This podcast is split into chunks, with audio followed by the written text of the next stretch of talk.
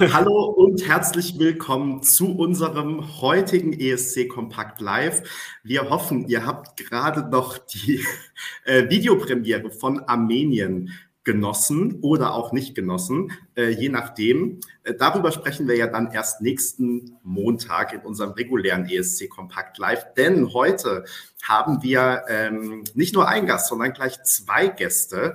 Ähm, wir freuen uns sehr, dass wir mit der deutschen Head of Delegation, Alexandra Wolfslast, jetzt schon zum zweiten Mal in dieser Saison sprechen können. Hallo Alex, schön, dass du wieder da bist. Vielen Dank, dass ihr mich dabei habt. Ja, immer gerne. Und wir haben auch dabei den äh, Redakteur äh, im ESC, ARD-ESC-Team, richtig? Stefan Leitner. Schönen guten Abend, hallo. Ist, ist es deine offizielle, äh, habe ich richtig gesagt, ne? So heißt es. Genau, ich, ich war Redaktion der Vorentscheidung und darf auch bei in Liverpool quasi Assistant Head of Delegation sein. Toll. Dann macht jetzt, dann das haben wir ja sozusagen. ähm, wir sind ähm, Hier steht bei mir. natürlich jetzt sehr gespannt im Nachgang zu unser Lied für Liverpool ähm, mit euch nochmal zu sprechen. Und hängt Stefan bei euch eigentlich auch? Ja. Jetzt bin ich wieder da. Es ist hin. Wir hören dich, aber dein Bild steht, ist frozen. Ja. Bei mir jedenfalls. Bei mir auch. Ich rede einfach mal weiter. Und es geht bestimmt gleich wieder. ähm, genau, wir ähm, sind froh, dass ihr heute hier seid, denn ähm, wir haben natürlich im Nachgang zu unser Lied für Liverpool noch ganz viel, was wir gerne mit euch besprechen wollen würden. Fragen, die immer wieder in den Kommentaren kommen, ähm, Fragen, die wir uns gestellt haben und ähm, sind natürlich auch gespannt mit euch. Ihr habt es gerade gesagt, ihr seid dann sozusagen das ähm, Leading-Team der deutschen Delegation. Wir sind natürlich auch schon gespannt, mit euch den Blick schon mal in in die Zukunft ähm, zu richten. Und ähm, vielleicht äh, zum Einstieg eine Leserfrage, die bei uns in den Kommentaren gekommen ist. Ähm, wie zufrieden seid ihr denn jetzt eigentlich mit dem Ergebnis, beziehungsweise ähm, wie gefällt euch Blood and Glitter? War das so ein Early Favorite von euch? Habt ihr euch da reingehört? Wie, wie geht es euch mit diesem deutschen Beitrag jetzt? Stefan, möchtest du zuerst? Ladies first, eigentlich. Äh, Sie, seht, seht ihr mich wieder? Ja, ja, ja Stefan, okay. fang du mal an, weil du warst noch nie hier zu Gast, du bist quasi Premiere. Alex hatte ja schon ja. das Vergnügen mit uns. Also leg mal los. Bei der Gelegenheit, guten Abend. Benny hat vergessen, mich vorzustellen. Oh. das stimmt wirklich. Schande auf mein Haupt. Peter. Ich verstehe das, ich war nämlich auch nicht nervös von der Text. Aber Peter, du bist, äh, Peter, du bist schon so berühmt, ich brauche mal nicht mehr vorstellen. Ich kenne halt schon jeder, weißt du? Ja, und ich habe auch heute verstanden, dass Benny da so ein bisschen aus dem Plan kam, weil Steff, du hattest eine heftige Text-Bildschere am Anfang. Also äh, die Worte kamen deutlich früher als die passenden Bilder. Okay. Ich habe nichts verändert. Das ist, ich arbeite hier tatsächlich auch und äh, ist eigentlich stabil. Ich hoffe, es ist jetzt okay. Ja? Okay. So, ja. Ja, okay. Schieß, schieß gerne mal los. Soll ich loslegen? Okay, ja, also äh, ich, ich freue mich über einen Act, der, glaube ich, wirklich auf, Aufsehen erregen kann ähm, und der auf jeden Fall in Erinnerung bleibt. Ähm, ob man diesen Musikstil jetzt mag oder nicht. Ich glaube, ein klassischer ESC-Fan ähm, ist jetzt, glaube ich, nicht unbedingt auf, der, auf dieser Musik auf diesen Musik, äh, in diesem Musikgenre total firm und zu Hause. Sonst wäre man kein ESC-Fan. Das ist ja eher selten, aber selten ist ja meistens gut beim ESC. Ich glaube, für, für so ein Outcome und für die Aufmerksamkeit ist das ein super Act. Ich bin sehr, sehr zufrieden. Soweit. Tatsächlich äh, hätte ich äh, mir vier, fünf andere sehr, sehr gut auch in Liverpool vorstellen können. Deswegen ähm, alles super, ehrlich gesagt. So. Und ja, also ich habe es Hätte, hätte ich wetten sollen auf, auf einen Sieger, dann hätte ich wahrscheinlich schon auf Lord of the Lost auch getippt in den Wochen vorher. Sag mal, vier, fünf andere, meinst du damit vier, fünf andere aus dem Vorentscheid oder vier, fünf andere, die mhm. sich beworben haben? Ja, auch aus dem, aus dem Vorentscheid, ja. Auch die sich beworben haben, die es vielleicht nicht geschafft haben. Das ist ja so, so spannend. Äh, ich glaube, äh, privat oder so habe ich es euch ja eh schon erzählt. Ich finde, wir hätten easy auch zwei Vorrunden machen können in diesem Jahr und äh, die wären auch inhaltlich und äh, qualitativ echt, echt ganz, ganz oben gewesen, wären da ganz oben gewesen. Also ähm, bin, ein, bin da sehr glücklich mit, mit dem, was wir, was wir wirklich als, als Angebot bekommen haben. Alex, wie geht's dir? Ja, also ich kann das nur unterstreichen. Ähm, ich äh, äh, ich freue mich, also ich habe jetzt erstmal jetzt auch für mich einen Cut gemacht. Jetzt ist es halt Lord of the Lost und ähm, äh, ich habe alle Künstler sehr, sehr wertgeschätzt, die im Vorentscheid waren und äh, sie haben alle ganz unterschiedliche Qualitäten mitgebracht, also alles toll. Aber ich freue mich jetzt wirklich über Lord of the Lost. Ich glaube, äh, das ist eine sehr, sehr coole Band und was ich halt auch so, was für mich natürlich auch wichtig ist, weil es geht ja jetzt um die Arbeit, die wir jetzt bis Liverpool haben. Das sind einfach unfassbar sympathische äh, äh, äh Menschen, die, die das Herz echt am rechten Fleck haben, die das sehr ernst nehmen, die da sehr mit sehr viel Pride and Passion auch diesen Job wahrnehmen. Und das ist auch unfassbar wichtig, weil da kommt ja jetzt, äh, ihr wisst es ja besser als ich, äh, äh, da kommt ja jetzt eine Lawine auf sie zugerollt. Und ich glaube, was die Professionalität anbetrifft, auch was ihr Umgang mit, mit mit Fans betrifft, mit anderen Künstlern und so weiter, kann ich es mir fast nicht besser stricken. Ähm, also da sind die ganz toll und ich glaube, da werden die unheimlich viele Sympathiepunkte auch noch sammeln können. Und das freut mich natürlich äh, ganz besonders. Und zumal wir ja auch auf sehr engem Raum dann äh, äh da aufeinander hocken. Also ich freue mich sehr. Ist das eigentlich, also jetzt sind wir eigentlich schon fast äh, beim Ausblick sozusagen, den ich in meiner Planung äh, ganz hinten hatte, aber weil es jetzt so passt, nee, alles gut. ähm, ich erinnere mich, es war beim letzten Mal auch schon so, dass wir durch die Themen gesprungen sind, aber es ist ja auch äh, sehr super, wenn ihr von euch aus auch ähm, erzählt. Denn ähm, was ich mich frage, ähm, ob das denn einen Unterschied macht, wenn man mit so einer Band zusammenarbeitet, die jetzt einfach auch schon seit, ähm, ja, man kann ja sagen, fast Jahrzehnten ähm, zusammen ist in unterschiedlicher äh, Zusammensetzung, ähm, vielleicht da auch schon ein bisschen etablierter ist, oder wenn man eben mit einem, mit einem jungen Künstler dahin fährt, ähm, der sozusagen ne, vielleicht auch keine anderen Termine hat. Also ich meine, Lord of the Lost haben jetzt auch Tourtermine und vielleicht noch andere Verpflichtungen, teilweise ja andere Bands oder hatten zumindest oder so. Also äh, genau, ich kann mir vorstellen, dass das einfach so ein bisschen auch ein äh, schwererer Tanker ist, ne, wenn das eine etablierte Band ist, einfach weil es schon bestimmte Strukturen gibt, vielleicht auch Entscheidungsstrukturen und so. Also ich finde es ja grundsätzlich wichtig, also wenn ich darauf antworten darf, äh, Stefan, ich finde es ja grundsätzlich wichtig, dass äh, ähm, man mit dem Künstler, ganz egal, ob er etabliert ist oder nicht etabliert ist, zusammenarbeitet. Äh, und den da nicht überrollt ne, mit seinen eigenen Ideen oder äh, mit irgendeiner Struktur, die wir ja natürlich logischerweise als großes Unternehmen auch haben. Ähm, aber klar, es hat Riesenvorteile, wenn du mit einem Künstler unterwegs äh, bist. Und das hatte tatsächlich auch Malik schon.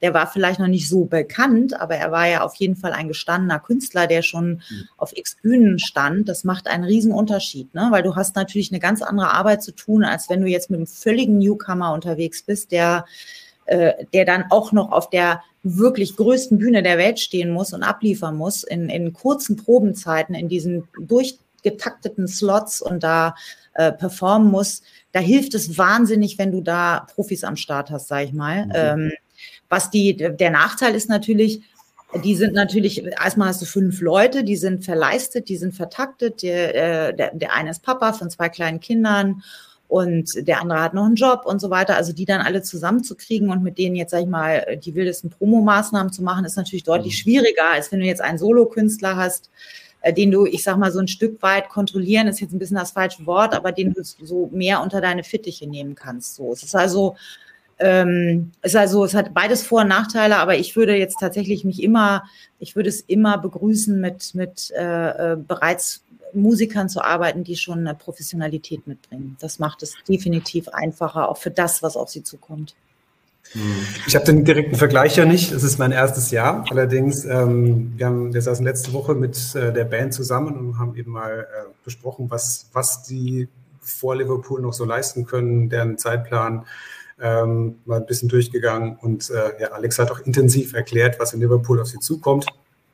Und ähm, definitiv habe hab ich eine Band erlebt, die einfach genau weiß, was sie will. Und das ist natürlich auch irgendwie hilfreich. Die zeigt dir, die zeigt dir Grenzen auf, weil sie vielleicht in diesen Jahren einfach schon viel Zeug erlebt haben, auf das sie keinen Bock mehr haben. Ähm, und gleichzeitig wissen sie auch, was sie wollen und welche Message sie da haben und wie sie als Band funktionieren.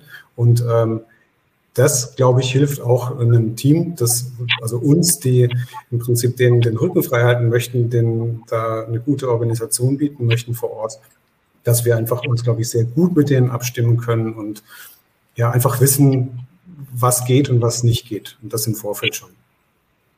Da möchte ich nochmal drauf einsteigen, Stefan, aber nicht gleich äh, schon auf die Road to Liverpool gucken, sondern du sagtest, es war dein erstes Mal und genau dazu möchte ich dich was fragen.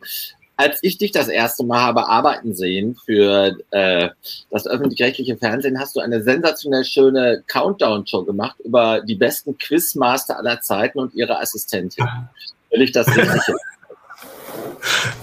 Eine Sendung, die man heute wahrscheinlich so auch gar nicht mehr machen dürfte. Äh, aber damals war das. Stimmt.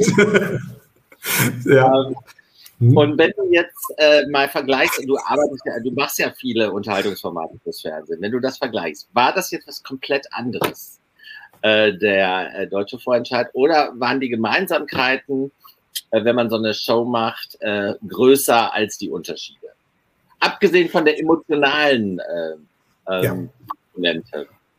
Genau, das ist natürlich der Punkt, das Emotionale und äh, es, es hat nochmal ein ganz anderes Gewicht dabei. Aber nee, tatsächlich, ich habe ähm, schon diverse Shows gemacht, in denen auch Musik äh, vorkam. Musiknummern-Shows ähm, in einer anderen Dimension, einfach kleiner, aber was, was redaktionell, ähm, was das Redaktionelle anbetrifft, ist es im Prinzip sehr, sehr gleich. Du hast einen Ablauf, äh, den du durchgehst, du hast einen Probetag oder Probetage, ähm, die du durchgehst. Also von dem, von der Sicht kenne ich das sehr, sehr gut schon. Ja, muss ich ehrlich sagen. Also da, da war ich, da war ich, äh, sage ich mal, stabil und nicht nur der Fanboy, der, der, der, quasi nur strahlende Augen hat, weil er, weil er hier da äh, mitspielen darf, sondern nee, nee, da wusste ich schon ziemlich genau, was, äh, worum es, worum es da geht und ähm, in welcher knappen Zeit du halt versuchst, so viel wie möglich zu proben und zu, hinzukriegen, um es den Künstlerinnen und Künstlern äh, immer, immer leichter zu machen und ja, die, die brauchen, die brauchen ihr, ihr, ihr Training. Gleichzeitig, das meist, weiß, oder sieht man ja auch beim ESC, wenn du da viele Proben hast, ähm, die Menschen, die vor allem proben müssen, sind die Kameraleute und die Regie und das Licht und äh, die Technik. Ne? Ähm, dafür machst du es, weil du schaust es dann im, im Monitor an und, und, siehst eben, okay, da können wir nochmal die Kamera vielleicht nochmal, da nochmal eine totale, das macht's. Und dafür brauchst du, da, dafür kannst du eigentlich gar nicht genug proben. Ne? Also ähm, für, den, für den Outcome habe hab ich als so gewisser nerdiger Perfektionist bei sowas natürlich doch immer noch in mir so das Gefühl, naja, so ein, eine Probe ging vielleicht doch noch, aber die Zeit läuft weg. Aber so ist ja. es normal. Ja. Genau, da kommt ja. Stefan. Also, ich aber bitte ganz kurz dazu. Ja, ja. Benny? Ja, mein, mein aller, allererster Job tatsächlich beim, beim, beim Fernsehen war schon eine ESC-Doku, äh, die ich gemacht habe. Also es fing, fing, gar nicht mit Showmastern und Assistenten an oder Assistentinnen in dem Fall, sondern war tatsächlich schon im Jahr 2003, 2004 eine, so ein ESC-Feature, das ich mit äh, Christian Stöffler als Co-Autor machen durfte. Also es fing gleich perfekt an. Ja, und jetzt hast du selbst gefragt, wann das war, äh, gesagt, wann das war. Ich wollte jetzt absichtlich nicht fragen, vor wie vielen Jahren das dann war, aber du hast es jetzt selbst verraten. Ähm, Stefan, gerade steht dein Bild wieder. Ich wollte dich jetzt nicht unterbrechen, weil es kommt ja auch darauf an, was du sagst. Ähm, ich weiß nicht, ob es hilft, wenn du mal kurz deine Kamera äh, aus und wieder anmachst oder so. Mhm. Ähm, ich probier's genau, mal, ja. Haben wir Standbild. Genau, und ähm, während Stefan sich erneuert, ganz kurz, Stefan, ich hoffe, du kannst zuhören. Ich habe ja, äh, die, eine deiner frühen Arbeiten für den NDR ganz groß. Wir hatten ja in Athen, sowieso der beste ESC aller Zeiten, 2006, habe ich ja monatelang davon erzählt, hatten wir für äh, Carola Fahnen gebastelt. Unter anderem Carola Hamburg Elsker Day. Wir schafften es damit ins Afton, wir schafften es damit ins Aftonbladet, aber auch in den internationalen ESC. Also wer sich das angucken will nach Carolas Auftritt, lohnt sich. Und dieses Stück hat Stefan in seine erste oder zweite Doku geschnitten. Das weiß ich noch. Man kann nicht Weil es ein geileres Bild ja gibt. Ihr habt einfach das beste Bild geliefert und äh, ein Redakteur muss immer das beste Bild suchen. Und also an dieser Stelle auch ganz lieben Gruß an Janni, weil Janni war da vor allen Dingen sehr prominent zu sehen. Und Stefan, es ist echt so ein bisschen schade, wir sehen dein Minenspiel nicht. Vielleicht gehst du echt mal das komplett. Ist ja okay. Ja, vielleicht gehst du einmal kurz raus und kommst komplett wieder rein. Also das hat letztens auch geholfen. Okay, bis gleich. Und Ellie Ryan sagt ja immer, das Gerät mal in die Tiefkühltruhe legen kurz. Das hatten wir ja damals.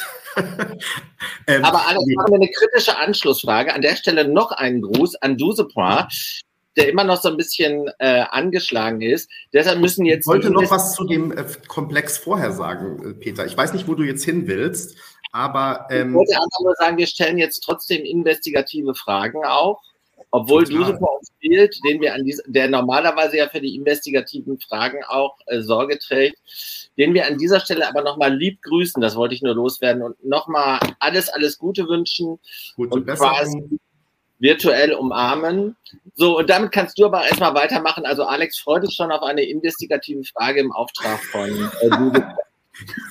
Ähm, ich wollte zum einen was nochmal zum Thema Professionalität sagen und das können wir ja auch von ähm, hinter den Kulissen sozusagen bestätigen, weil ähm, Peter und ich haben das schon bei den Proben ähm, gesagt. Also äh, Lord of the Lost und namentlich dann eben auch Chris waren zusammen mit Icke ähm, einfach wirklich ähm, ich weiß gar nicht, also professionell ist dann, glaube ich, das falsche Wort, aber man hat halt gemerkt, dass die die meiste Erfahrung haben. Ne? Also, dass die selbst dann auch irgendwie für sich nochmal die Pausen, in denen nochmal was an der Technik umgestellt wird, nutzen, die auch selbst nochmal eine Nachfrage stellen, die auch selbst nochmal sagen, hier hätte ich gern das mehr und das weniger und so. Ähm, also, man hat finde ich schon so, wie wir das beobachtet haben. Und wir haben ja jetzt nicht jedes Wort gehört und so, was da gesprochen wurde. Aber ähm, ja, man hat schon gemerkt, die beiden, das, die beiden Acts waren so wirklich zumindest in dieser Probensituation dann die beiden, wo man auch am meisten einfach gemerkt hat, wie, dass sie wissen, was sie wollen, wo sie hinwollen. Und das ist, glaube ich, das, was ihr ja jetzt auch gerade ähm, beschrieben habt und ähm, was für den weiteren Weg dann, ähm, glaube ich, auch nicht das äh, Schlechteste ist. Ähm, genau. ist aber genau das richtige Wort. Weil du hattest das, äh, das ist ja genau die Beobachtung, die wir gemacht haben. Na? Mhm. Also die Tücke steckt ja im Detail und also die hatten wirklich alle Schalter drauf, sagen wir es so. Steff, du bist übrigens glasklar. Also manchmal lohnt es sich einfach wiederzukommen. Ne? Du solltest jetzt noch, du solltest gleich noch mal so kurz gucken, wie als ich gerade die Carola-Geschichte erzählt habe. Da hätte ich gerne deinen Originalblick gesehen. Wir haben so viele wichtige Fragen, die wir heute noch besprechen wollen ähm, und ähm, haben uns ja wieder vorgenommen, unsere ähm, obligatorische Stunde nicht zu überschreiten. Ähm, deswegen spare ich mir jetzt die Frage, die ich hier eigentlich, falls Rainer zuguckt, mir als nächstes aufgeschrieben habe, nämlich ähm, weil ESC Kompakt immer so positiv über den NDR berichtet, inwieweit es da eigentlich eine Kooperation gibt. Die Frage wollte ich euch gern trotzdem mal stellen, aber ich glaube, wir überspringen sie jetzt einfach mal. ähm, und 10.000 genau. Euro sind angekommen, ne? Ja, ich, ich wollte nachher noch fragen, wo der Scheck bleibt, aber das können wir Ach, dann vielleicht. Okay. Auf, Leute, sowas verselbstständigt sich. Also äh, Ironie, Ironie, ist ein ganz schweres Thema. Ja, ich weiß. Okay, ähm, wir machen weiter. Ich wollte eine Sache vorausschicken, weil wir haben jetzt natürlich so ein paar Themen, die wir auch in den Kommentaren abgefragt haben, so nach dem Motto, was würdet ihr euch wünschen, was wir Stefan und Alex fragen. Und ähm, natürlich kommen da dann häufig Punkte, wo man vielleicht noch ein Fragezeichen hat oder wo man sagt, das hätte ich mir jetzt irgendwie anders gewünscht. Deswegen wollte ich einmal ähm, aber an euch vorausschicken, dass ähm, so ganz äh, unterm Strich wir wirklich das, was wir mitkriegen in den Kommentaren, was wir aber auch vor Ort mitbekommen haben und glaube ich ja auch schon im Vorfeld viel besprochen haben, ähm, dass die Reaktionen wirklich ähm, sehr positiv waren auf die diesjährige Vorentscheidung. Ähm, vor allem auch im Hinblick auf die Entwicklung, wie hat sich der Vorentscheid seit letztem Jahr ähm, gewandelt, was ist da ähm, anders geworden. Und ähm, genau, also das ist so das, was finde ich immer auch jetzt heute nochmal in den Kommentaren eben rausgekommen ist. Auch ich lese es auch viel hier jetzt in dem YouTube-Chat schon, dass Leute einfach sagen, ähm, dass ähm, ja, das ein großer Schritt jetzt für die, für die Vorentscheidung in Deutschland ähm, war. Und das war mir einmal wichtig an den Anfang ähm, zu stellen, damit ähm, genau das sozusagen schon mal den Rahmen bildet für das, ähm, was kommt. Mich würde interessieren, wie fällt denn euer Fazit zu den Quoten aus? Ähm, es war ja diesmal mit dem Sendeplatz jetzt nicht ganz einfach unbedingt. Ähm, wie ist da eure Analyse? Stefan? Ja, okay.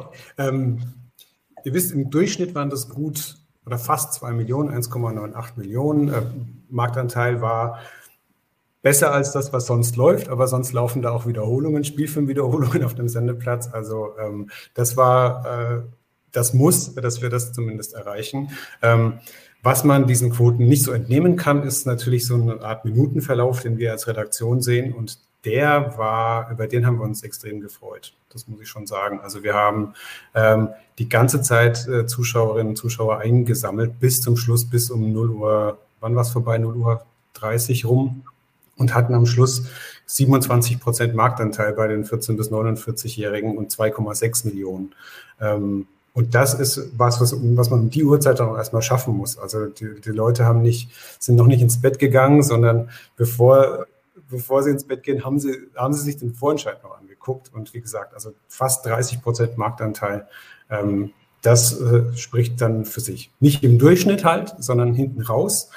Aber ja, die Konkurrenz an so einem Freitag, was, was Unterhaltung angeht, ist natürlich auch krass. Ne? Also Let's Dance spricht, spricht die Worte, spricht die eigenen Worte. Dann hast du mhm. natürlich um die Uhrzeit die Heute-Show und äh, Böhmermann äh, dagegen. Das sind natürlich total fest eingefahrene, äh, feste Größen seit Jahren. Ähm, da musste mit so einer Musikshow äh, erstmal an, antreten. So, ne? Und wir wissen, was mhm. Musikshow, Musikshows im deutschen Fernsehen an Quoten so bringen. Ne? Also auch diese großen, auch fette Produktionen, die Pro7 gemacht hat, auch Bundesvision Song Contest, ne? irgendwie bis äh, irgendwie vier Stunden am Stück äh, mit, mit großen Namen, oftmals sehr, sehr bekannten deutschen Acts hat es ganz selten irgendwie auf, auf, auf zweieinhalb Millionen geschafft. Auch, sind auch, ist auch meistens drunter gewesen. Also das ist wohl die Zahl, die man so, so hat, wenn es um Musik geht, die Leute nicht kennen. Also anders als, als mhm. die Silbereisen-Shows, da wissen wir, was das holt. Aber das ist, ähm, das ist jetzt erstmal das, was es, äh, was, was wir holen konnten, glaube ich, realistisch. Und das, finde ich, wurde sogar übertroffen durch so einen ganz tollen Verlauf nach oben. Ja, wir haben gerade schon gesagt, ihr habt einen super Act und am Ende eine, auch eine klasse Quote, gerade für den äh, Sendeplatz. Ähm, also das ist natürlich, und am Ende ist immer das, was rauskommt, ist natürlich das Entscheidende. Ja, aber Alex, das war ja für dich jetzt nicht der erste VE wie bei äh, Stefan. Äh, siehst du denn auch noch Room for Improvement? Ja, sowieso immer.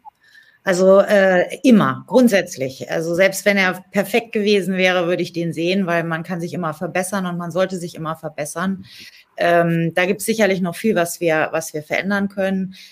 Ich glaube, was mich halt so freut, ist neben der Quote, ähm, freut es mich, dass es so eine Akzeptanz gefunden hat.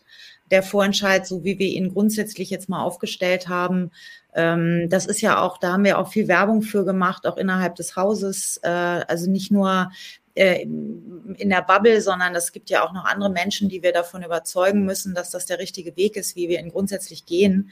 Ähm, und natürlich gibt es da viel Raum für Verbesserungen. Ne? Also ähm, ich würde mir wünschen, dass wir noch viel früher anfangen können mit der Planung. Ich würde mir natürlich auch wünschen, dass wir äh, das ist jetzt mein ganz persönlicher Wunsch, der ist hier nicht validiert oder ähnliches, aber klar äh, würde ich mir natürlich auch einen, einen früheren Sendeplatz wünschen. Und äh, so, also das sind alles Sachen, ähm, an denen wir jetzt arbeiten und die wir hoffen, mit der Akzeptanz, die wir jetzt im Rücken haben, was einfach wahnsinnig hilft, auch mit einer doch durchweg relativ guten Presse ne, und auch einer sehr üppigen Presse, das muss man ja auch sagen, also jenseits, wie gesagt, von euren äh, tollen Berichterstattungen, äh, dass wir da, glaube ich, auf einem guten Weg sind, da auch jetzt weiter Werbung zu, äh, für zu machen, an diesen Vorentscheid eben noch weiter nach vorne zu bringen, ihn noch besser zu machen und noch schöner und, und noch prominenter. Geld, ja. Stefan. Ähm, ja, vielleicht kann ich daran anschließen, ähm, weil ähm, ihr habt jetzt im Prinzip, oder du hast gerade schon von Akzeptanz geredet und auch nochmal so diese zeitliche Schiene ins Spiel gebracht. Und das hast du schon bei unserem letzten Stream gesagt, ähm, dass ähm, du dir wünschen würdest, ähm, dass es einfach ja, alles mit ein bisschen mehr Luft, ein bisschen mehr Zeit auch ähm, klappt. Deswegen ähm, habt ihr jetzt eigentlich schon eine Art von Rückmeldung, Feedback? Also nimmt man da irgendwas wahr? Zum Beispiel, äh, oh, die Chancen stehen gut, dass, der, dass wir nächstes Jahr dann irgendwie so einen 2015 Sendeplatz bekommen oder auch nur, dass ihr intern sagt, die Vorentscheidung so wie sie ist, natürlich mit unterschiedlichen Änderungen, wo wir bestimmt auch noch vielleicht dann gleich drauf kommen, was du gerade angedeutet hast schon. Die wollen wir aber grundsätzlich mal weiterführen. Oder was wäre denn für so eine Entscheidung praktisch die ähm, Zeitschiene? Weil es ja, glaube ich, schwierig ist, diesen Moment zu haben, ne, zwischen, also jetzt wissen wir noch gar nicht, welche Platzierung kommt raus. Ich kann mir vorstellen, dass das bei euch im Haus wahrscheinlich viele davon abhält zu sagen, wir machen es genauso wieder, ähm, weil man erstmal gucken will, was passiert am Ende. Ähm, gleichzeitig dann ist schon wieder Mai und dann ist auch der Sommer nicht mehr weit und schon wieder der Herbst da. Also ähm, wie würdet ihr euch denn wünschen, wann eine Entscheidung ähm, fällt oder wann kann man überhaupt mit sowas dann in, in die Gremien gehen? Also ich, äh, ich würde mir wünschen, oder das ist zumindest unser Bestreben und das werden wir auch versuchen voranzutreiben, dass ich also äh, im Grunde genommen oder dass wir äh, mit einer Planungssicherheit für 2024 unabhängig vom Ergebnis ähm, nach Liverpool fahren. Klar muss man auch sich vielleicht ein Worst-Szenario überlegen oder so, aber ähm, das wäre schon sehr wichtig, weil tatsächlich bin ich Fan davon und, und äh, weiß, dass wir im Grunde genommen am 15. Mai anfangen müssen, an 2024 zu arbeiten. Mhm. Und äh, dafür würde ich dann wirklich alles tun und werde jetzt auch äh, versuchen, das von, mein, von meiner Seite, Stefan wird da auch in meine Kerbe schlagen, das weiß ich, äh, wenn wir da auch versuchen, in die Richtung so früh wie möglich eine Entscheidungssicherheit zu haben, dass man zumindest was die Künstlerakquise betrifft, äh, wirklich am 15. Mai loslegen kann. Vielleicht auch am 16., aber auf jeden Fall direkt nach Turin, äh, äh nach Liverpool. Passiert mir auch manchmal noch, ja. ja. Direkt nach Liverpool, ähm, weil ich glaube, das ist eben sehr wichtig und ähm, wir können dadurch vieles natürlich entspannen, entstressen und du kannst aber auch nochmal anders äh, mit Künstlern sprechen, weil du kannst ihnen die Chance geben, einen Song zu schreiben für den ESC. Du kannst, äh, du kannst sie nochmal anders, ähm, äh, also Lord of the Lost zum Beispiel hatten den Song glücklicherweise in der Schublade, sage ich mal so, so blöd, wie es auch klingt. Mhm. Ähm, wenn du auf solche Bands natürlich zugehst und sagst, hier könnt ihr euch das vorstellen, dann wollen die auch mal ein paar, ein paar Tage drüber nachdenken und ähm, die sollen ja auch Songs schreiben, die eben, äh, ich sag mal jetzt mal ganz vorsichtig, eine ESC-Tauglichkeit, also eine Internationalität mitbringen. Ähm, und dafür brauchst du einfach Zeit. Und äh, deswegen wäre das schon mein großer Wunsch. Und ich kann natürlich schlecht auf Künstler ran oder an Künstler rantreten, wenn wir sagen, ja, aber wir wissen noch nicht, äh, was wir machen und wie wir es machen und wo wir es machen. Das heißt also, der Wunsch ist schon, auf jeden Fall eine Planungssicherheit zu haben, bevor wir äh, nach Liverpool fahren.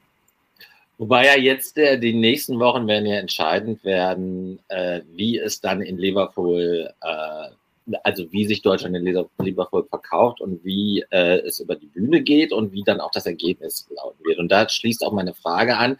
Also ihr habt jetzt natürlich einen super professionellen Partner, also vor allen Dingen eine Band mit internationaler Erfahrung, die, das stellen wir, wir ja auch äh, im, im ESC Kompakt fest, auch genau wissen, welche Knöpfe sie drücken müssen, um äh, Aufmerksamkeit zu erreichen. Also einfach halt diesen internationalen Background, einen Song mit einer Botschaft. Wie wichtig ist es dann, wo wir äh, landen werden? Weil am Ende des Tages können wir ja nur gewinnen. Also äh, alles ist besser als äh, jedes Ergebnis ist besser als das, was wir im letzten Jahr hatten. Und äh, wenn ich die ähm, aus der Band heraus erzeugte Aufmerksamkeit sehe, in Klammern Stichwort Wacken, dann wird die Einschaltquote auch eine gute werden. No matter what. Ne? Also sicher besser aussehen als letztes Jahr. Ne? Insofern sind ja da eigentlich zwei Ampeln auf grün. Und wie wichtig ist es dann, äh, sowohl für den Weg, den du gerade beschrieben hast, als auch für die Akzeptanz außerhalb der ARD, wo wir landen? Also ich glaube, äh also ich glaube, den wichtigsten Schritt haben wir mit dem, äh, mit dem Vorentscheid gemacht. Und das Feedback, was ich jetzt bekommen habe aus dem Haus, und Stefan wird das bestätigen, war eigentlich ein, ein, auch ein durchaus positives. Ne? Also ähm, deswegen bin ich eigentlich ganz zuversichtlich, dass das Ergebnis für die Planung für 2024 erstmal keine Rolle spielt. Ich sage das trotzdem mit einer gewissen Vorsicht, weil die Messe wird tatsächlich immer dann gelesen, wenn das Ergebnis feststeht. Und ich sage mal, die breite Presse, die interessiert es ein Scheiß, wie, wie gut der Vorentscheid war oder so am Ende des Tages, äh, wenn das Ergebnis nicht, nicht, nicht stimmt. Ne? Also de, dem müssen wir uns stellen. Ähm, ich hoffe aber, dass wir wirklich Ergebnis und deswegen will ich ja die, also oder würde ich mich freuen, wenn wir diese Entscheidung logischerweise vor Liverpool treffen, weil der Weg, den wir jetzt gehen, unabhängig von der Platzierung, ist ja, ich sag mal, im Grundsatz erstmal der richtige, glaube ich zumindest. Und, ähm, und wenn man den, wenn man überhaupt Erfolg haben will, dann muss man eine Kontinuität an den Tag legen. Und da darf man sich natürlich nicht ähm, darauf äh, äh, berufen und zu sagen, ja, aber nur wenn wir Platzierungen so und so und so und so erreichen, sondern grundsätzlich sind wir uns erstmal einig, dass der Weg, den wir jetzt gemacht haben, der richtige ist, glaube ich. Ähm, der hat eine musikalische Diversität gehabt. Wir hatten wirklich äh, tolle Acts, wie ich finde. Und das kann man noch, noch größer machen, noch mehr verbessern. Die Kontinuität muss man haben. Und da darf man sich nicht davon abbringen lassen, ob das Ergebnis immer stimmt. Ne? Ich, ich, wie gesagt, ich bin nur vorsichtig, weil ich eben auch weiß, was passiert, wenn man den letzten Platz macht und was dann, äh, was da äh, auf einen eindrischt. Ähm, und das macht natürlich dann auch was mit Entscheidungsträgern, ne, wenn sie das lesen. Ne? Deswegen ähm, habe ich da eine, bin ich da mit einer gewissen Vorsicht dabei. Aber wie gesagt, ich glaube, es ist der richtige Weg. Ich glaube, das, das, das sehen die Leute auch so. Und ich glaube, deswegen können wir so planen und wir müssen eine Kontinuität am Ende des Tages äh, haben, um auf lange Sicht, das ist ja eigentlich das Ziel, ne, um irgendwann einfach dauerhaft auf der linken Seite der Tabelle zu landen. Denn das wollen wir und irgendwann natürlich auch mal wieder gewinnen. Wo Stefan? Weg ist er. Gute Frage. Plötzlich war er weg. Dabei habe ich mir gerade die, aber ich sehe, er kommt zurück. Er kommt zurück. Stefan. Ja, tut mir leid. Ihr standet bei mir wieder 20 Sekunden, habe ich gedacht, ich logge mich nochmal aus. Keine Ahnung. Aber war genau richtig, super. Mein, ähm, mein Browser will, mag vielleicht diesen Stream ja nicht so. Keine Ahnung. Alex, ähm, die Frage haben wir schon mal touchiert, aber du hast das jetzt so angesprochen, ne? Äh, dass ich da nochmal nachfassen will. Äh, du hast natürlich völlig recht, dass, äh, wo du es gesagt hast, kam es mir auch in den Sinn. Am Ende des Tages ist halt für die breite Wahrnehmung, in Klammern Boulevard, aber selbst auch Feuilleton, äh, die Platzierung überhöht wichtig. Also viel wichtiger als für die Leute, die uns jetzt hier alle zuschauen, ja. zuhören. Ne? Ähm, das ist natürlich dann auch immer eine Sache, da bist du ganz vorne und musst dieses Ergebnis vertreten. Macht das was mit dir? Ja, na, äh, klar. Ich möchte gar nicht sagen, wie es mir letztes Jahr ging. Also ähm, das war, es war kein, äh, das macht keinen Spaß. Ne? Also ich habe ja dann auch viel private Nachrichten gekriegt über äh, also ich habe jetzt ja mein, mein äh, ähm, äh, Insta und so ist auf privat gestellt, aber ich habe natürlich über Twitter und sonst wie, äh, und wenn Leute dann irgendwie sehen, dass du in der Bildzeitung irgendwie äh, Alex Wolfslast mit meinem Namen und einem komischen Foto ist stolz auf, auf den letzten Platz, wenn das sich irgendwie durchs Netz, was ja gar nicht stimmt. Ich war stolz auf Malik ähm, und dazu stehe ich auch, aber das war schon, äh, war schon, war schon, das hat mich schon sehr belastet. Ne? Und es belastet dich natürlich auch, weil du leidest ja auch, und in meiner Rolle als Head of Delegation bin ich ja dann in dem Moment auch verantwortlich für diesen Künstler, unabhängig, was er für ein Ergebnis macht. Und ich habe ja mit dem auch einen Weg, bin ja mit dem einen Weg gegangen. Ich habe ja auch einen gewissen, ich habe eine gewisse Verantwortung, auch diesen Künstler zu schützen. Und wenn du dann äh, persönlich da irgendwie durch die Nation gedroschen wirst, ist das schon, äh, das war für mich jetzt auch eine wirklich neue Erfahrung, muss ich sagen. Und keine leichte. Ne? Also ähm, das ist nicht schön. Das äh, ja, ist so. Hm. Also ich finde es aber super, wie persönlich und auch unverstellt du das jetzt adressierst. Ich hätte mich gar nicht getraut zu fragen, äh, äh, um, äh, sag ich mal, ich hätte, ich hätte deutlich sensibler gefragt, weil ich fand es halt auch, dass äh, natürlich diese boulevardeske äh, Personifizierung äh, natürlich ein, ähm, ein Thema ist, das sich relativ schwer nur äh, vorwegnehmen oder auch moderieren lässt. Ne? Also ja. dann da ja, aber weißt du, du, die, die, haben also am Ende des Tages fanden sie ja, also konnten sie auf Malik nicht schimpfen, wenn er sich jetzt versungen hätte oder wenn er jetzt irgendwie versagt hätte. Und der Schuldige war der NDR natürlich aufgrund unseres Auswahlverfahrens. Und, und ich war dann da eben die Person, die da ein Gesicht dafür geliefert hat. Und Gesichter sind natürlich auch immer wichtig. Und ähm, ja, aber mit der Vehemenz habe ich nicht gerechnet, das sage ich ganz ehrlich. Und ich äh, kann wirklich sagen, also dieses, ich habe diesen Post, das erste, ich glaube, Hina Baumgarten hat mir den Bild-Zeitungspost irgendwie geschickt, weil ich habe ich hab ja auch gar nichts gelesen. Ich meine, ich war ja, kam ja auch dann frisch zurück und war ja auch wirklich im Eimer auf gut Deutsch. Und dann kriegte ich nur diesen Link und habe nur gedacht, so Gott, und das ist auch vor der Bezahlschranke. Ähm, also auf den Ruhm hätte ich wirklich gerne verzichtet, das möchte ich sagen. Ich bin sowieso eigentlich jemand, der lieber äh, hinter der Kamera im, im, wahrsten Sinne des Wortes agiert. Ähm, ja, aber es gehört halt eben auch dazu ein Stück weit. Und das habe ich jetzt auch gelernt. Und ähm, ich kann eigentlich auch nur, das würde, also es glaube ich, das Gleiche, was auch unsere Band sagt. Am Ende muss man authentisch bleiben und ehrlich bleiben und, und sich selbst treu bleiben. Und ähm, ich freue mich eben jetzt, dass, dass ich, wir haben ein Verfahren gewählt, das ich eben zu 100 Prozent auch unterstütze, äh, so wie wir es jetzt gemacht haben. Und das wird mich auch stärken, äh, wenn es da Kritik gibt, ähm, also auch im Nachgang sollte die Platzierung jetzt nicht so sein, wie wir sie uns wünschen, äh, wird mich auch stärken, das dann durchzustehen, ne? weil ich da wirklich davon überzeugt bin, dass wir grundsätzlich in der Auswahl jetzt die, die richtigen Schritte gegangen sind. Das macht es dann auch einfacher. Und ich glaube, das wird auch schon ähm, dadurch äh, gestärkt, dass jetzt einfach die Akzeptanz für Blood and Glitter nach meinem Dafürhalten aktuell sehr, sehr groß ist, so dass es, ähm, denke ich, auf jeden Fall da auch eine große ähm, Community geben wird, die dann eher sagen wird, weiß ich nicht, die anderen haben uns nicht verstanden oder so, ähm, statt zu gucken, was wir in Anführungszeichen falsch gemacht haben. Ähm, deswegen ähm, glaube ich, stehen die, ähm, ja, sieht es, denke ich, ganz gut aus. Ich würde aber gerne über das Stichwort Malik ähm, sozusagen wieder zur Show rüber äh, schwenken. Ähm, mir ist aufgefallen in diesem Jahr, dass ihr schon viele, lass es dir schmecken, Peter. ähm, dass ihr viele ähm, ESC-Elemente äh, eingebaut habt. Mir kam es auch so vor, mehr als in den letzten Jahren, also zum Beispiel sowas wie ähm, das Medley zum Beispiel, ähm, dass Malik da war, dass ähm, auch das Gespräch mit ähm, Katja Epstein, auch wenn sie da zuerst gezwungen werden musste. Ähm, also ich habe das erstmal als positiv empfunden, dann habe ich hinterher gelesen, dann sagt wieder irgendjemand, ja, das wäre so wie so ESC-Bubble Käseigel-mäßig. ähm, also ähm, die Frage ist, also A, ähm, was, wie was war so der Hintergrund? War euch das wichtig, einfach mehr zu zeigen, wieder, ähm, das ist der ESC und auch so ein bisschen dann in die Historie zu gucken?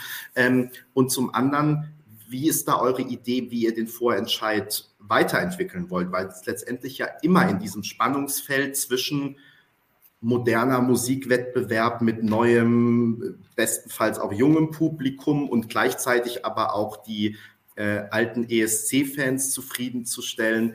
Ähm, wie habt ihr das dieses Jahr so versucht zu machen und wie seht ihr den Vorentscheid auch für die Zukunft? Oh, Stefan, das ist eindeutig dein Stichwort. Also ich glaube, du kannst dir vorstellen, wie äh, ich Spaß daran hatte, mich da äh, im, im Rahmen äh, auszutoben äh, inhaltlich. Ähm, aber de definitiv, ich war da nicht allein und das ist nicht alles auf meinem Mist gewachsen. Aber ich habe einfach Spaß daran gehabt, hier und da den einen oder anderen ESC zu zitieren, dass das mit dieser Euphoria-Sound, diesem Euphoria-Sound im Hintergrund oder das Original-Herzklopfen von 2016 ja. Mhm. und so weiter und so weiter. Das macht natürlich Spaß, aber ganz genau, diese Frage ist, wie ja, wie machst du eine Sendung auf, um zu zeigen, das ist halt so irgendwie mein, mein Anspruch gewesen, ähm, zu zeigen, das ist was echt Historisches, was, worum es hier geht. Das ist, äh, das ist wirklich, ähm, es, es gibt keine Unterhaltungsshow, die fast keine, die länger läuft, die, die, die größer ist, die so viel, die so viel inhaltlich mitbringt. Aber es geht natürlich um, um die Aktualität. So. Ähm, ein paar Elemente sind eher so zufällig gekommen, aber wir haben gerne daran gearbeitet. Zum Beispiel die, die Katja Epstein-Geschichte. Ähm, ich hatte halt irgendwann mal eine Info bekommen, dass, dass sie, dass sie wohl, wohl im Publikum sitzen wird. Und das war schon vorbereitet. Nicht mit ihr, also sie wusste da wirklich nichts, aber mit, mit den Freundinnen und Freunden, mit denen sie da war, war das vorbereitet. Und wer Katja Epstein kennt, weiß, dass sie jetzt auch nicht äh, ein großer Fan davon ist, äh, sowas unbedingt mit, mit, mit vollem Hurra, Hurra mitzumachen. Ähm, aber das, äh, soweit, es gibt ein Feedback von ihr, dass es sich da am Schluss natürlich doch irgendwie geehrt hat, äh, gefühlt hat und gefreut hat, dass wir das so gemacht haben. Aber ja, das, äh, ich, ehrlich gesagt, ich finde als Redakteur eines in einem so überschaubar großen Studio, wo du sowieso die Leute siehst, ne? also die, die Chance, dass das, dass Katja Epstein sich hier irgendwo in der letzten Reihe hat, hat verstecken können, war so klein, ähm, dann finde ich schon, ähm, ist es auch seltsam, dann siehst du die, die Person, die Leute denken sich, ist das nicht die Epstein? Und dann nicht darauf einzugehen. Ich finde, da muss man dann lieber haut drauf und mach's mal. Und ihr habt es ja vielleicht gemerkt, welche, wann das war. Also es war genau zu dem Zeitpunkt, an dem eigentlich Frieda Gold hätten singen sollen. Mhm. Ähm, und schlichtweg, wir waren von einem sehr komplizierten Abbau, Big Hüfgold, zu einem komplizierten Aufbau, Lord of the Lost. Im Prinzip, es hätte nicht sage ich mal, von der Umbauzeit schlimmer kommen können, dass diese zwei Acts nun hintereinander kommen. So, dann füllst du das mit etwas. Ähm, also mir war es auch wichtig, dass dann nicht fünf Minuten Sofa stattfindet, sondern etwas anderes. Und da war das für mich dann halt eigentlich auch eher so ein willkommenes, gefundenes, äh, eine gefundene Möglichkeit, da halt auch nochmal zu singen und dann gern nochmal die, nochmal Haut drauf und Wunder gibt es immer wieder zu singen. Ich weiß, das ist auch irgendwie historisch und äh, äh etwas äh, nostalgisch, aber wann darfst du nostalgisch sein, wenn nicht bei, beim Thema ESC? Also letztlich auch Malik einzuladen, das fanden Alex und ich beide sehr, sehr wichtig, so ein Zeichen zu machen. Das wurde in den letzten Jahren hier und da auch öfter mal vielleicht auch bewusst äh, übergangen, so, so ein Thema. Das muss man auch nicht auf Teufel komm raus immer machen. Das muss nicht ein festes Element sein, aber uns war wichtig, äh, diesen Respekt zu zollen und äh, ihn, ihn, natürlich damit mit auf der, mit auf der Couch äh, zu haben. Ähm, deswegen, ja, hm. das waren, äh, wie gesagt, gern, gern genommene Elemente. Ja, und bei dem, bei dem Medley durften wir uns auch noch ein bisschen austoben. Ja, das hat auch wirklich Spaß gemacht. Ähm, du hast jetzt schon äh, zwei Stichworte geliefert, ähm, zu denen ich nochmal ähm, eine Nachfrage habe. Auch zum einen ähm, hast du jetzt gerade die äh, Talks und Umbau und so weiter angesprochen. Ähm, und ich habe mich gefragt, ähm, ob das einen Hintergrund hatte oder was für einen Hintergrund es hatte, dass die Umbauarbeiten immer sozusagen fertig gemacht wurden und dann kam erst der Einspieler und dann ist ja selbst so jemand wie Barbara, ähm, die, glaube ich, auch einfach stundenlang reden kann, ähm, ohne Punkt und Komma. Ähm, aber ähm, mit ihren Talkgästen, man hat so das Gefühl gehabt, also sie freuen sich jetzt auch, wenn es demnächst weitergeht. So. Ähm, also könnte man das nicht ja. so ein bisschen auch kombinieren, dass man sagt, okay, der Einspieler startet halt schon, auch wenn wir wissen, okay, ein Teil müssen wir jetzt doch noch von A nach B ähm, schieben. Also ist es so eine Sicherheitsfrage oder was hat es für einen Hintergrund? Du warst, ah, genau, du warst ja im Studio, du hast da definitiv mehr mitbekommen als ich. Ich saß im Ü-Wagen und die Kameras, es war immer, es war von unserer Seite aus nie eine Kamera auf der Bühne, so dass ich das hätte sehen können. Wir verlassen uns da auf eine, auf eine Aufnahmeleitung, eine Set-Aufnahmeleitung, die, mit, dem, mit der wir schon besprochen haben. Gib ein Go, wenn du weißt, in einer guten Minute ist das Ding fertig. So. Ich weiß, da hast du mehr gesehen kann ich dir gar nicht sagen, ob die dann wirklich schon fertig, fertig waren und dann erst die Mats losging oder ob das erste Signal an Barbara schon so ging. Aber da muss sie natürlich so ein Gespräch auch immer noch abbinden und hat vielleicht mhm. doch noch mhm. eine Idee. Das kann ich, äh, das kann ich überhaupt nicht sagen. Dafür ist es live und ich, äh, ich war zwar der, der den äh, Barbara auf dem Ohr hatte, Okay. Aber das bringt ja nichts, wenn ich da sage, Barbara, äh, fertig da verlassen, da muss ich mich auf das, auf die Set, auf, auf die Aufnahmeleitung verlassen. Und ich glaube, ja, am Schluss, ja, hier und da war es, war es länger als gedacht äh, oder geplant, aber ähm, das, das, das, für, für mich ging das. Und tatsächlich in dem Thema, ich bin bei ihr auf dem Ohr, da muss, da wollte ich mich schon auch zurückhalten. Also ich äh, eher beim, beim, beim, beim Voting und als dann, vielleicht erinnert ihr euch, da, da ging es da ging's mal zwischendurch mit mit Facts zum ESC ein bisschen durcheinander. Ähm, da Ilse sprach dann von irgendeinem Duo, was, okay, da habe ich auch gemerkt, okay, da bringt es aber auch nichts, wenn ich jetzt Barbara irgendwie echte Zahlen und echte Sachen aufs Ohr gebe. Äh, das ist dann zu, das ist dann zu stressig. Ein paar Facts hat sie immer mal, mal bekommen von mir, aber es ist am Schluss live und das ist Barbaras Show. Ähm, hm. Ich kann es dir gar nicht, wirklich nicht sagen, ob ähm, wirklich, ob das Kommando zu spät kam. Weiß ich nicht. Okay.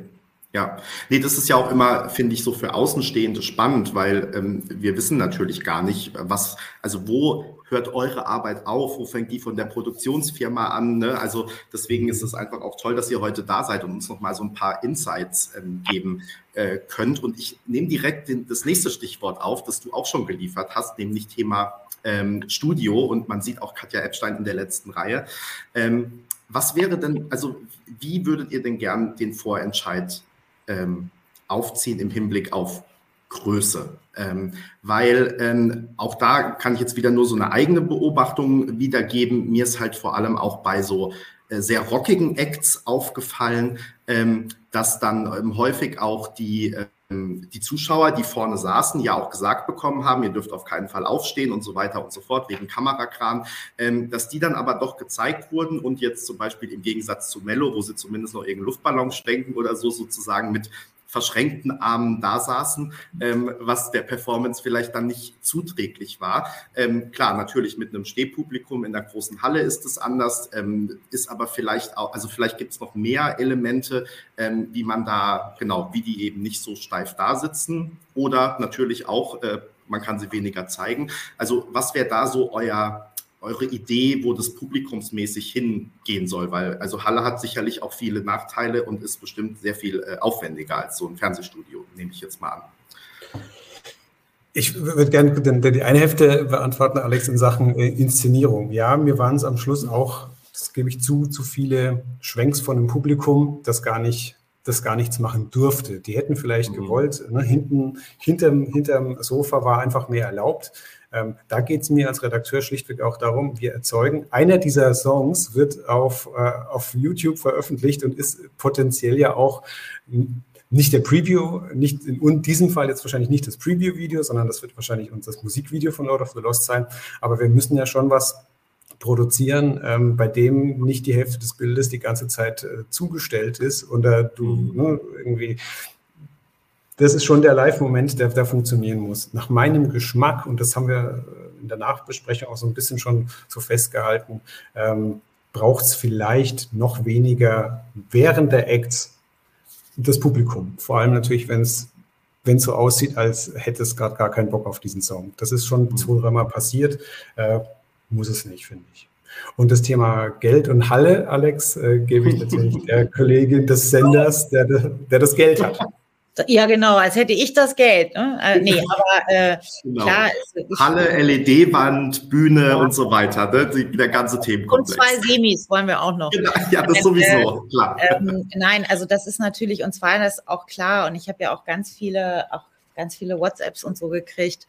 Äh, wir wissen, dass 20.000 Leute gleichzeitig versucht haben, diese paar Tickets für diese, äh, für diesen Vorentscheid zu ergattern. Ne? Ähm, mhm. Und natürlich wäre das eigentlich ein Wunsch, da mit einem größeren Publikum äh, zu agieren. Aber das schlicht und ergreifend werden wir, werden wir nicht, nicht, nicht beantworten können, weil es hängt wirklich am Ende des Tages von Verfügbarkeiten ab von Kosten. Das ist, wird das Allerwichtigste sein, ne? weil du musst ja in der Halle, also würden wir jetzt keine Ahnung, ich sage jetzt mal Barclaycard Arena Hamburg oder so gehen, ähm, da musst du ja alles reindreschen und du musst die ja auch für eine relativ lange Zeit auch mieten für diese äh, äh, ähm, äh, äh, Proben und für die Inszenierung, die ja auch wieder mit Arbeit verbunden ist. Wir haben ja in diesem Jahr auch Inszenierungen gemacht, äh, die ja auch schon mit die, also die Props lastig waren und so weiter und so fort. Also das wird sicherlich eine, eine Prüfung sein, aber klar, ähm, gut, ist in erster Linie ist es eine Fernsehshow, muss man auch ganz klar sagen. Aber es ist natürlich toll. Ich habe ja jetzt auch Mello gesehen und so ist natürlich geil, wenn du da irgendwie so einen geilen Kameraschwenk äh, hast und dann irgendwie eine super volle Halle siehst. Das ist natürlich ein, wäre sicherlich ein Traum. Ne? Also ob wir den dann schon nächstes Jahr verwirklichen können, kann ich nicht versprechen, aber es wird auf jeden Fall was sein, worüber wir sprechen. Also aber ihr seht die Tendenz, die, die wir damals äh, hatten, bis es dann mal in den großen Hallen gelandet ist. Da musste erst mal irgendwie ein Gildehorn kommen. Da hat man schon irgendwie so eine Stadthalle zumindest schnell nochmal gefunden. Und dann irgendwann mal in den Anfang der 2000ern hat man sich das auch getraut.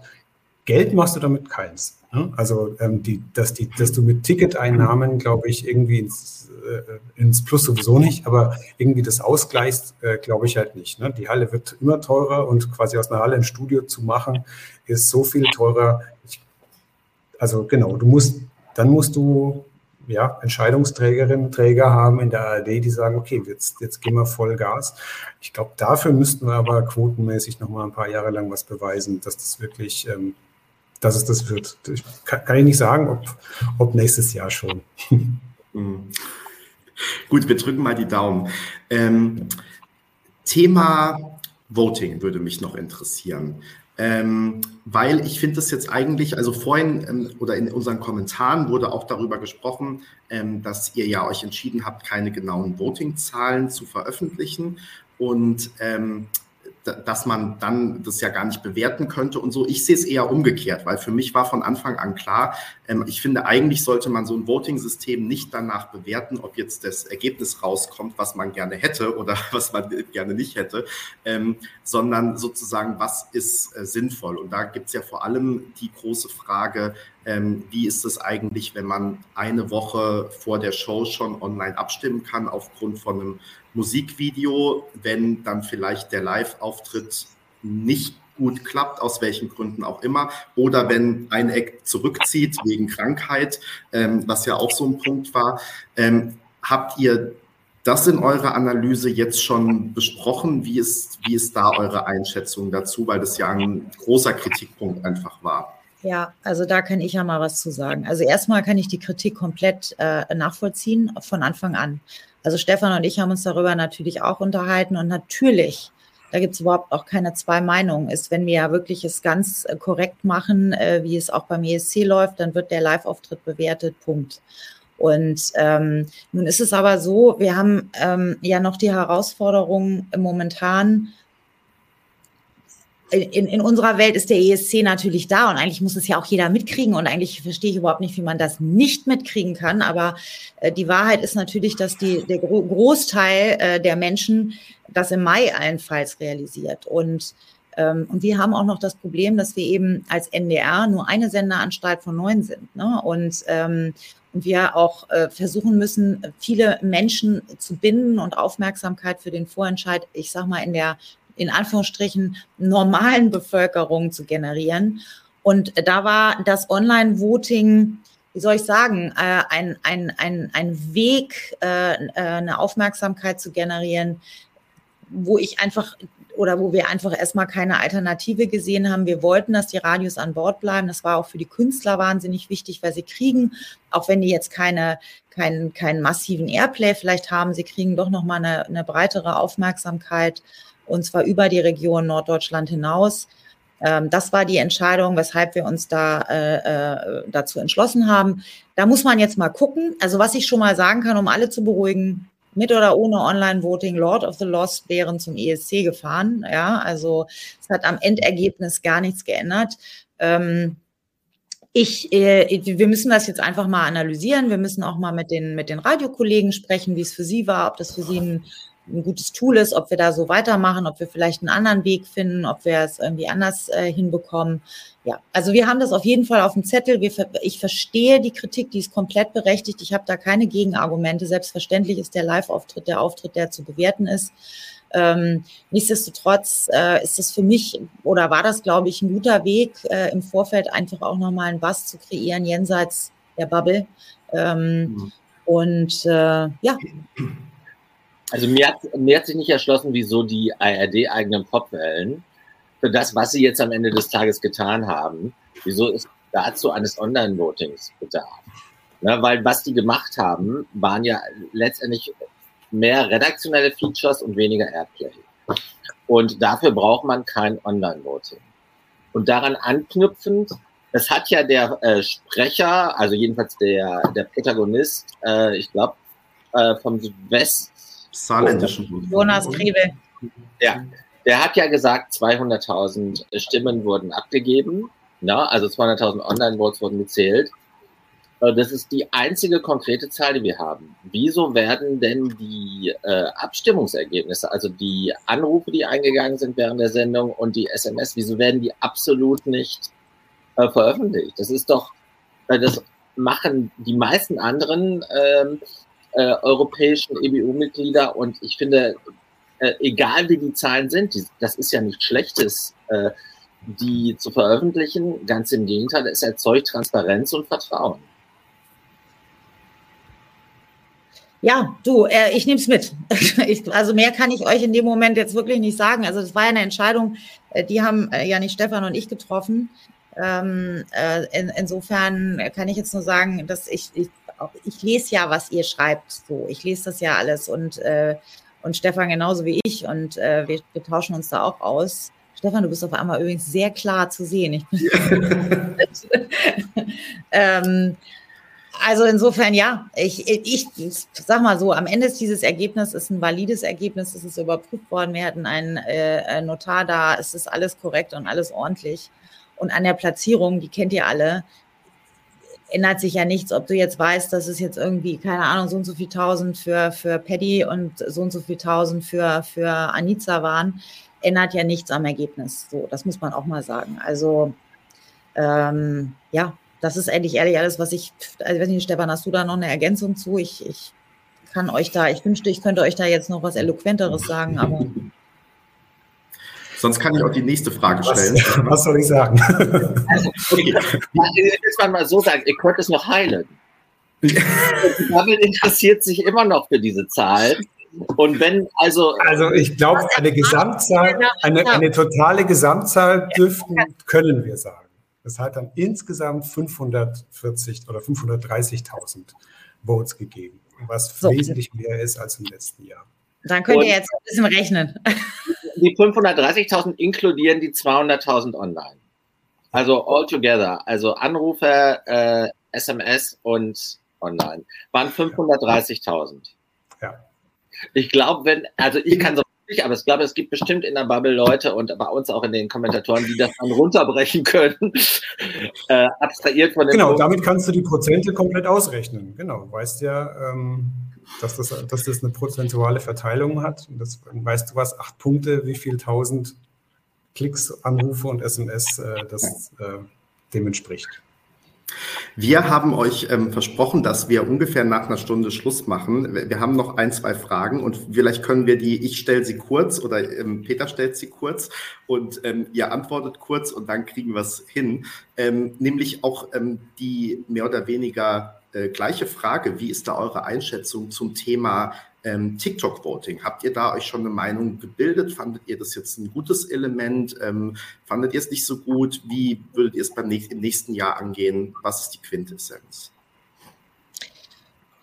Also ich glaube, es war, es war äh, an sich eigentlich eine ganz, äh, ich glaube, ich, es ist eigentlich gut, aber ich glaube, es, wir müssen es deutlich verbessern. Also wenn man das weitermachen wollen würde, und da muss man jetzt einfach mal sprechen, äh, dann haben wir da auch viele Learnings draus gezogen, was man da definitiv besser machen müsste.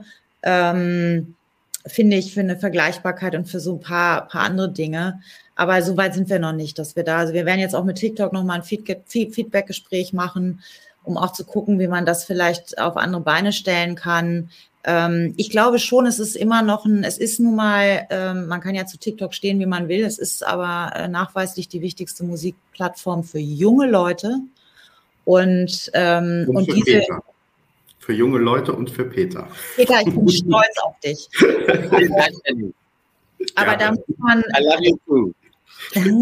Nee, wirklich. Also ich glaube, da, da, wenn man wirklich auch an, an eine junge Zielgruppe ran will und die für den ESC begeistern will, das sind nämlich auch die Leute, die voten und äh, die den ESC auch verfolgen, dann ist das wahrscheinlich the place to be. Ne? Nur, ähm, wie gesagt, ich würde mir gerne auch dann wünschen, dass wir auch für die Künstler, die es dann irgendwie schaffen, wie man das auch dann auswählt, dass man da für die noch eine größere Vergleichbarkeit schafft, äh, vielleicht indem wir selbst Filmmaterial mit denen machen, was auch immer. Ich spinne jetzt mal, ne? das sind Sachen, die wir, werden wir sicherlich intensiv diskutieren. Ähm, aber grundsätzlich war das, ähm, war das schon, war, war das, glaube ich, schon eine richtige Entscheidung, das äh, äh, zu probieren und mal zu machen. Also das müssen wir jetzt mal, müssen wir jetzt mal gründlich analysieren. Hm. Ähm, ihr habt euch vielleicht gedacht, natürlich kommt zum Schluss auch die Frage, die auch gerade noch mal in den Kommentaren gestellt wurde. Was ist denn Stand heute eure Prognose für Liverpool? Also wir haben das Spiel schon mal im Bloggerkreis im Stream nach der Live-Show gemacht und haben uns auf Platz, ich glaube, dann äh, alle zusammen sieben bis 22 festgelegt. ähm, also die Intervalle waren durchaus unterschiedlich. Ähm, was ist euer Gefühl gerade? In den Quoten geht es ja aktuell noch nicht hoch. Wir wissen aber, das hat auch nicht unbedingt was zu sagen und kann sich auch, auch durchaus in der Probenphase noch ändern oder mit Pre-Shows ändern. Ähm, wie ist euer Gefühl gerade? So, Stefan, ich. Äh, ich okay. Also, dann bist du dran. ja, hat ja immer was zu.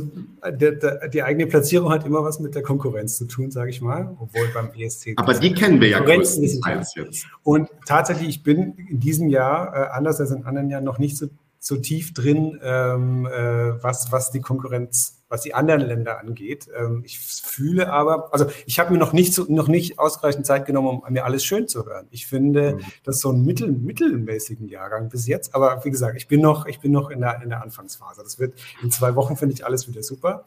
Und ähm, der Jahrgang ist immer mittelmäßig am Anfang und am Ende ist es der beste, den wir je hatten.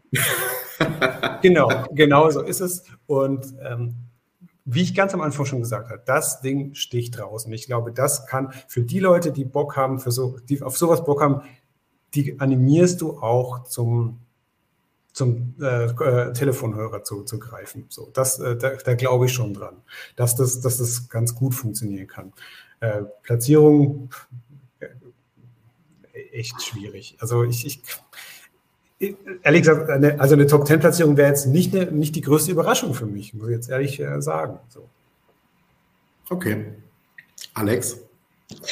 Ich, äh, ich, ich werde garantiert keine, Pro also ich, ich kann keine Prognose abgeben, mhm. äh, weil ich weiß, dass beim ESC einfach alles möglich ist und ich äh, komme in Teufels Küche, wenn ich mich da, das Einzige, was ich sagen will, ich bin äh, optimistisch, möchte ich mal sagen und ich glaube wirklich äh, nicht, dass wir letzter werden, weil das, ja. weil dann, äh, also dann, dann weiß ich auch nicht, dann fange ich auch an, vielleicht was anderes zu machen. Aber, äh, aber ich möchte, ich möchte, ich möchte da, ich möchte lieber nicht, möchte lieber keine Prognose abgeben. Ähm, einfach, wir hoffen jetzt, dass wir alles tun, was wir können, um das so gut wie möglich auf die Bühne zu bringen, äh, zusammen mit der Band. Die sind auch Feuer und Flamme und äh, versuchen da eine gute Inszenierung zu machen und da, wirklich alles zu tun, was in unserer Macht steht, dass das dann auch erfolgreich wird. Aber ob es dann auch wirklich erfolgreich wird, wenn uns alles gelingt, fehlerfrei und so, das äh, wage ich jetzt nicht zu sagen. Mhm. Also ich würde mal auf zwei Ebenen äh, stellen, weil ihr natürlich so ein bisschen aufpasst, äh, fragiles Eis. Also am Ende des Tages, wir wollen Erster werden.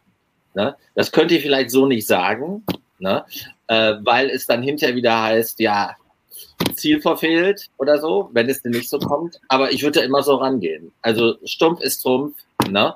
Na klar, wir haben, jetzt, wir, haben, wir haben jetzt eine Band, die ja tatsächlich international, das habe ich gerade schon gesagt, das mag ich nochmal betonen, nicht nur schon äh, eine Bekanntheit hat in äh, verschiedenen Märkten, sondern die vor allen Dingen auch einen Erfahrungsbackground mitkriegt mitbringt, welche Knöpfe man international drücken muss. Und ich finde, man fährt dahin, um Erster zu werden.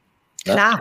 Gerade jetzt, wie ich auch persönlich zu dem, ähm, zu dem ähm, Song stehe, dieser Song soll für Deutschland richtig weit vorne landen.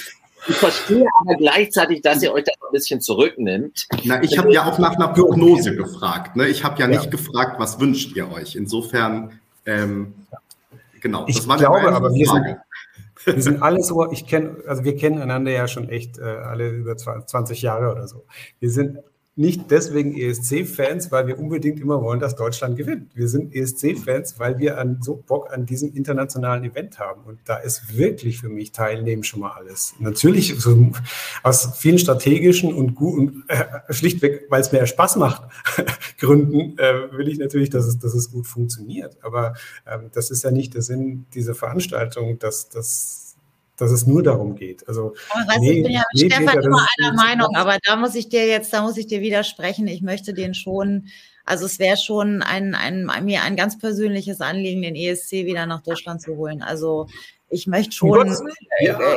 so, also, das Ziel, lieber Peter, habe ich zu 100 Prozent, äh, zu 100 Prozent. Also, äh, und wenn es mich auch noch drei Jahre kostet oder was, äh, das schaffe ich noch. das, das ja. ist doch ähm, ein, äh, ein schönes äh, Schlusswort, ähm, auch wenn wir uns jetzt gar nicht zu sehr auf die Deutschlandseite schlagen dürfen, Peter, weil du weißt, wir ähm, erwarten demnächst Thea und Salena und Remo noch hier. Ähm, nicht, dass die jetzt hier zugucken und dann nicht mehr mit uns reden wollen. Ähm, Alex, das, eine, das will ich noch sagen. Also das eine schließt das andere nicht aus. Man kann da mit äh, größtem, genau. äh, äh, mit größten Ambitionen rangehen und trotzdem alle anderen auch feiern und lieben. So fast alle anderen, sagen wir mal so. So passt es. Genau. So machen wir das doch immer. Ja. Ähm, dann mag ich noch, ähm, weil ich gerade sowieso angefangen habe zu sagen, Alex, Stefan, ihr müsst noch mal wiederkommen. Wir haben jetzt ganz viele Fragen, die aus dem ähm, Kommentatoren und Kommentatoren Leserkreis kamen, nicht stellen können. Über M&M haben wir nicht geredet. Ne? Äh, Marcus und Martinus. Weißt ah. du, Martin und Martinus, Marcus und Martinus, Hauptsache Italien. Jedenfalls über die beiden haben wir nicht gesprochen, obwohl es durch die Bubble wabert, dass die beiden angesprochen wurden, auch äh, bei unser Song für Liverpool dabei zu sein. Müssen wir jetzt auch nicht vertiefen, wir bleiben da eh dran. Ich wollte das eigentlich, diese, die, diesen Teaser. Das Gesicht von Alex hat schon die Frage beantwortet. ich wollte diesen Teaser eigentlich nur dazu nutzen, um zu sagen, wir müssen das nochmal fortsetzen, ja, wenn die Zeit reif ist. Also ihr seid jetzt schon wieder herzlich eingeladen, nochmal vorbeizuschauen. Freuen wir uns. Herzlichen Dank. Wir gewöhnen uns jetzt dran. Irgendwann gehören wir ja. zu euch. Ja, genau. das haben wir, in, das haben wir ja in, in diesem Live-Chat oder Podcast haben wir, dieses Gerücht haben wir ja schön, auch richtig schön angeheizt. Oh Gott, ja, um Gottes eigentlich müsste, eigentlich müsste ich jetzt noch eine Gegenrede halten, aber vielleicht schreibe ich einfach nochmal einen kritischen Kommentar, der beweist, also, unabhängig. Da, da, ihr beiden ja vom öffentlich-rechtlichen seid, seid ihr ja, glaube ich, solche äh, Verschwörungstheorien auch äh, gewöhnt. Insofern, ähm, ja. Wie gesagt, wir haben uns sehr gefreut, dass ihr da wart. Danke, dass ihr euch die Zeit genommen habt und ähm, dass wir auch jetzt ein paar Minuten überziehen durften. Ähm, Peter hat es gerade schon gesagt, wir freuen uns natürlich, ähm, wenn ihr das nächste Mal auch wieder da seid. Und ähm, jetzt erstmal euch auch eine schöne ähm, Vor-ESC-Saison. Ach so, Pre-Partys machen wir ja auch. Amsterdam auf jeden Fall, haben wir schon gelesen und vielleicht auch noch mehr. Ja, es ist schwer. Also es gibt es momentan läuft es das äh, wirklich darauf hinaus. Wir haben wirklich, wir sind zu einem eingeladen worden, was mich wahnsinnig freut. Äh, so ähm, aber fünf Mann unter einen Hut zu kriegen, ist halt nicht einfach. Und dann haben wir ja auch eine Südamerika-Tour vor der Brust, äh, wie ihr sicherlich wisst, weil ihr seid ja, ihr wisst ja immer alles.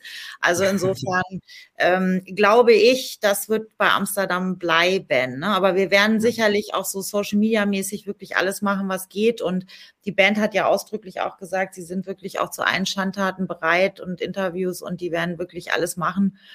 Ähm, ja, und äh, mal gucken was wir da alles gemeinsam hinkriegen.